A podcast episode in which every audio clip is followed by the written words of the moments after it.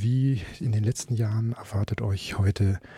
ein kleiner Gang über die Berlinale, sehr subjektiv, häufig an den Rändern, manchmal im Zentrum, immer irgendwie mittendrin im Festival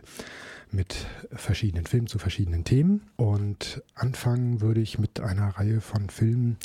die sich mit dem Themen, dem Bereich Flucht und Migration beschäftigen. Das ist eigentlich die letzten Jahre immer auf die eine oder andere Weise Thema auf der Berlinale gewesen,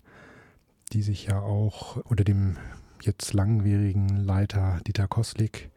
immer ein Stück auch politisch verstanden hat. Also hat auch immer in den Wettbewerb, in alle Programmreihen eigentlich ähm, Filme, die sich auch politisch engagieren, ähm, einbezogen. Diesmal lief im Wettbewerb ein Film, der Eldorado hieß und der von Markus Imhoff stammt. Ähm, ein ja, essayistisch angehauchter Dokumentarfilm oder Essayfilm, kann man eigentlich schon sagen, ein essayistischer Film, der äh, auf einer sehr persönlichen Ebene über eine Reihe von Jahren entstanden ist, in Auseinandersetzung mit der Situation der Flüchtlinge, die übers Mittelmeer versuchen, nach Europa zu kommen und von denen eben viele irgendwo untergehen. Und wenn sie ankommen, dann auch nicht immer, besonders meistens eben nicht gerade gut behandelt werden. Er verbindet das mit einer mit seiner persönlichen Geschichte als Schweizer, dessen Eltern, als er Kind war, eine italienische, ähm, ein italienisches Kind aufgenommen haben, als ja auch eine Art Kriegsflüchtling eben während des Zweiten Weltkriegs, ähm, wobei er immer wieder auch thematisiert,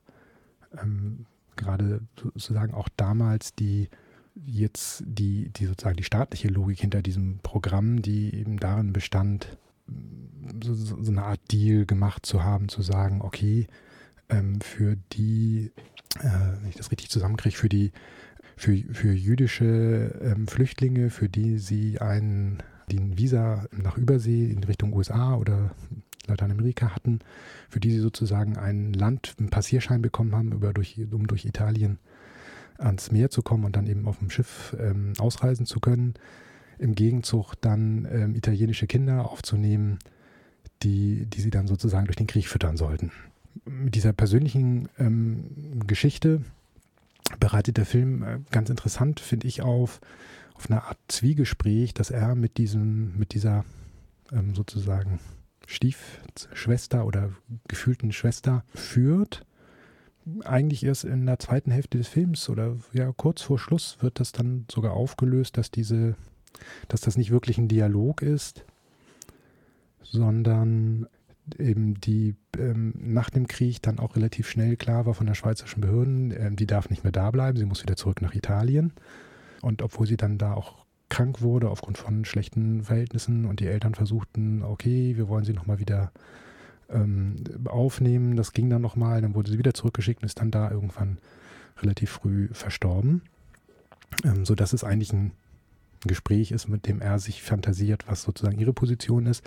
Der aber, und das fand ich sehr spannend, ähm, sehr explizit macht, dass diese ganze Perspektive, auch die, die er dann sozusagen im heutigen, wenn er dann auf Reisen geht und versucht, Menschen zu finden, die geflüchtet sind, wenn er, wenn er sich auf, ja, auch auf Boote begibt, von ähm, eben auf militärische Boote, die die Flüchtlinge äh, aufgreifen, dass er immer wieder reflektiert, dass das sozusagen, also durch dieses Zwiegespräch wird immer wieder deutlich gemacht, seine Perspektive ist eine Perspektive, die eigentlich die Perspektive der anderen Seite gar nicht vollständig erfassen kann, die aber trotzdem einen eigenen Wert hat. Ähm, das fand ich zum Beispiel im Gegensatz zu dem, ich glaube, vor zwei Jahren im Wettbewerb ähm, viel gefeierten, gelaufenen Film Foucault Amade, der sehr beobachtend in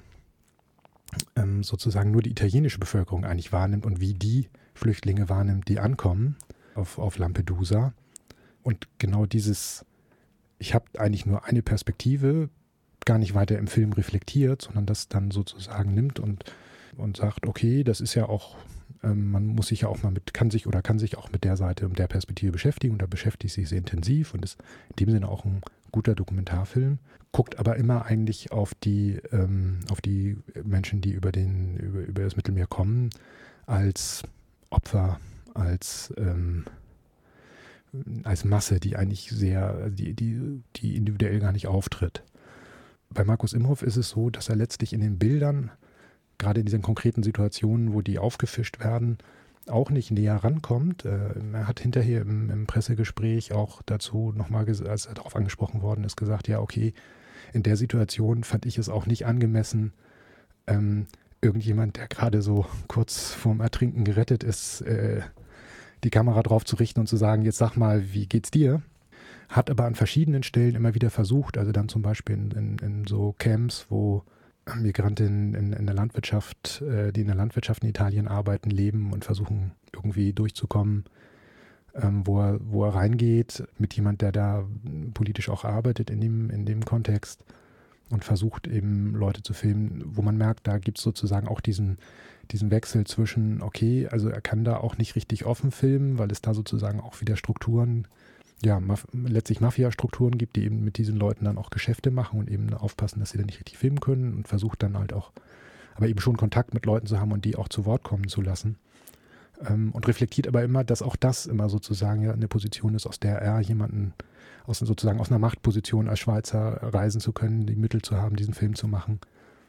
Ähm, das fand ich, fand ich sehr angenehm an diesem Film, der letztlich nichts spektakulär Neues äh, erzählt für jemanden, der sich ein bisschen politisch für die Situation interessiert, der aber sehr gut reflektiert einem Eindrücke ähm, bietet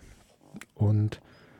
ähm, und eben auch diesen historischen Bogen nochmal schlägt, zu sagen, es ist jetzt auch nicht das allererste Mal in der Geschichte der Welt oder auch Europas mit, mit einer, einer, einer größeren Zahl von Migrantinnen und Migranten mit Kriegsflüchtlingen und so weiter umzugehen. Und es gibt bestimmte Strukturen, die sich, die sich eben ähm, ja, bis heute fortsetzen und die man dann heute eben in aktualisierter Form sieht, die aber eigentlich auch schon vor 60 Jahren und mehr virulent waren. So viel vielleicht zu dem Film. Ein, äh, ein weiterer Film, äh, der eigentlich auch äh, eine sehr kleine Perspektive hat. Ich fand oder finde eigentlich auch zu dem Thema häufig sind die kleinen Perspektiven, die nicht die ganze Welt erklären, sondern auf einen bestimmten Ausschnitt fokussieren. Die dann letztlich interessanteren ist ein Dokumentarfilm, der heißt schlicht Zentralflughafen THF und es geht um ähm, den ja, das ehemalige Flughafengebäude des oder das Flughafengebäude des oder das Gebäude des ehemaligen Flughafens Tempelhof, in dem in Berlin ein, eine ja, Flüchtlingsunterkunft oder Erstaufnahme ist das ähm, eingerichtet worden ist und beobachtet da eigentlich über einen Zeitraum von einem Jahr, was da so passiert. Und äh, in, in einem Schwanken zwischen einer gewissen Faszination für die Architektur des Gebäudes, des Geländes, die ganze Situation dieses ähm, ehemaligen Flughafengeländes was, was zu einem Park wird, was, was anders belegt und besetzt wird und eben auch dieses Flughafengebäudes, das eben sozusagen jetzt auch ähm, ganz andere Menschen mit ganz anderen Situationen kommen und sehr provisorisch ähm, da so kleine abgewinkelte, ähm, nach oben hin dann offene Kästchen reingesetzt werden, in denen die dann leben sollen ähm, auch aus Sicherheitsgründen keine Türen haben dürfen, wegen Feuerschutz und sonst was, nur so Vorhänge und ähm, eben sehr prekären Situationen und dort aber ja, versuchen für sich wieder irgendwie eine, hm, eine Situation aufzubauen, in, in, der sie leben können und der, eben halt auch in dieser Situation dieses Durchgangs sind, des Situation des ähm, nicht wissen, ob sie anerkannt werden, ähm, sich darüber austauschen, und er begleitet zwei, drei ähm, Personen, die da eben sind und äh, zeichnet darüber, finde ich, einen ganz guten Eindruck in, in so eine Situation, ohne, ohne direkt klar Position bez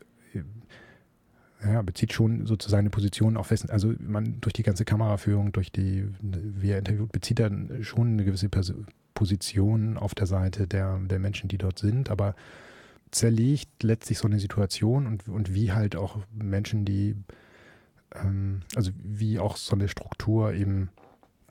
zu bestimmten Konflikten, zu bestimmten Handlungen führt und, und, und ja, was die Situation mit Menschen macht, ähm, fand ich ähm, sehr, spannend und eindrücklich und würde jetzt vielleicht mal zur, genau, oder ich würde noch einen Film kurz erwähnen wollen oder zwei. Einen, ja, den kann man wirklich nur kurz erwähnen. Ähm, es gab noch einen Film Panorama Styx, das ist ein Spielfilm, ähm, der also von der Situation eine Seglerin, die alleine lossegelt, Ärztin ist und jetzt mal ausspannen will, Urlaub und die afrikanische Küste runtersegeln will von Gibraltar aus, ähm, in einen Sturm gerät und dann nach dem Sturm ein völlig überladenes, äh, äh manövrierunfähiges Boot, Boot sieht mit ganz vielen Flüchtlingen und eben versucht Hilfe über Funk zu holen. Und es wird in dem Film sehr klar ähm, deutlich gemacht, vorher, vor dem Sturm wird sie noch von dem Frachter gewarnt, der sagt, ja, da kommt jetzt ein Sturm, pass auf. Und wenn dir was passiert, sag Bescheid, wir sind in der Nähe, wir fahren dieselbe Route. Ähm, und wo sie jetzt aber ruft, ähm, sozusagen für real für Menschen Hilfe sucht, da gehen alle, alle ähm, großen Schiffe auf Tauchstationen, melden sich nicht. Und die, ja, die Seenotrettung, ähm, die sagt halt, ja, ähm, nimm auf keinen Fall weiter Kontakt mit denen auf, äh, so ungefähr, fahr weiter, wir kommen dann schon irgendwann und die, sie bleibt dann halt da und es kommt halt nie niemand und das wird sehr stark dramatisiert und ich finde eigentlich, also die Kernidee oder die Kernaussage ist durchaus interessant und ist ja sozusagen sehr realitätsnah, dass eben die, die Besatzung von Frachtschiffen auch durchaus die Anweisung haben, irgendwie, das kostet alles nur Zeit. Zeit ist Geld ähm, und äh, nach den Menschen kräht kein Hahn, also fahrt weiter, es beschwert sich niemand. Aber es ist dann für einen ganzen abendfüllenden Spielfilm dann doch ein bisschen ähm, zu, zu dünn. Ähm, spannender fand ich da einen Film aus, ähm, ja, ich glaube, es war ein bulgarischer Film, ich bin mir gar nicht ganz sicher, urbanisch, rumänisch, der in den USA spielt, aber ähm, auch aus ausländerrechtlichen, arbeitsrechtlichen Gründen in Kanada gedreht worden ist. Ähm, das war ganz witzig, äh, als das nochmal ähm, oder ähm, deutlich wurde. Der heißt Lemonade und es geht im Grunde genommen um eine Frau, die aus Osteuropa ähm, mit einem Arbeitsvertrag, einem befristeten, in die USA kommt, dort arbeitet und dann ähm, dort bleiben will und ähm, das versucht über eine Heirat zu regeln mit jemand, der, genau, sie hat auch noch ein, Kind, was sie dann nachholt und ähm, wartet dann sozusagen oder versucht eben eine, die, so eine Green Card zu kriegen, also eine ähm, Aufenthalts- und Arbeitserlaubnis auf Basis eben geheiratet zu haben und gerät dann äh, in die ja in die Mühlen ähm, die, dieser Verhöre, die eben alles hinterfragen und ähm, kommt halt raus, dass der Mann ähm, dem sie da verheiratet ist, vorher ähm, straffällig war und sie das nicht so genau wusste. Und dann wird halt alles weiter in Frage gestellt und es wird halt immer schwieriger und der Polizist versucht sie dann noch auszunutzen. Ähm, und sie gerät dann halt auch zum Teil in, in kulturelle Probleme. äh, in dem Sinne, dass sie dann in dieser Situation ihr Kind, ähm, weil sie dann ein Gespräch eben dringend haben muss mit diesem Polizisten, ähm, einer Freundin gibt, die dann aber auch zur Arbeit muss und dann ist das Kind irgendwie eine halbe Stunde in einem Hotelzimmer allein und dann ist schon gleich die Polizei da und sagt hier Vernachlässigung und so weiter. Viele Situationen, die ich aus verschiedenen äh, Gesprächen und so weiter auch immer kenne, also sehr detailreich eigentlich nah dran und es kam dann auch raus, die Regisseurin hat halt ein paar Jahre in den USA sicherlich nochmal privilegierter als ihre ähm, Protagonistin, als ähm, eben ja, Filmstudentin ähm, gelebt, aber eben halt auch mit diesen ganzen Behörden zu tun gehabt und daraus ähm, letztlich aus diesen Erfahrungen und Erfahrungen von Freundinnen und Freunden ähm, einen Film gemacht, der eigentlich sehr, ähm, sehr alltagsnah erzählt, was so die kleinen, ja, also die strukturellen Probleme ähm, sind, wenn man da, wenn man sozusagen migriert und Fuß fassen will und eben konfrontiert ist mit seiner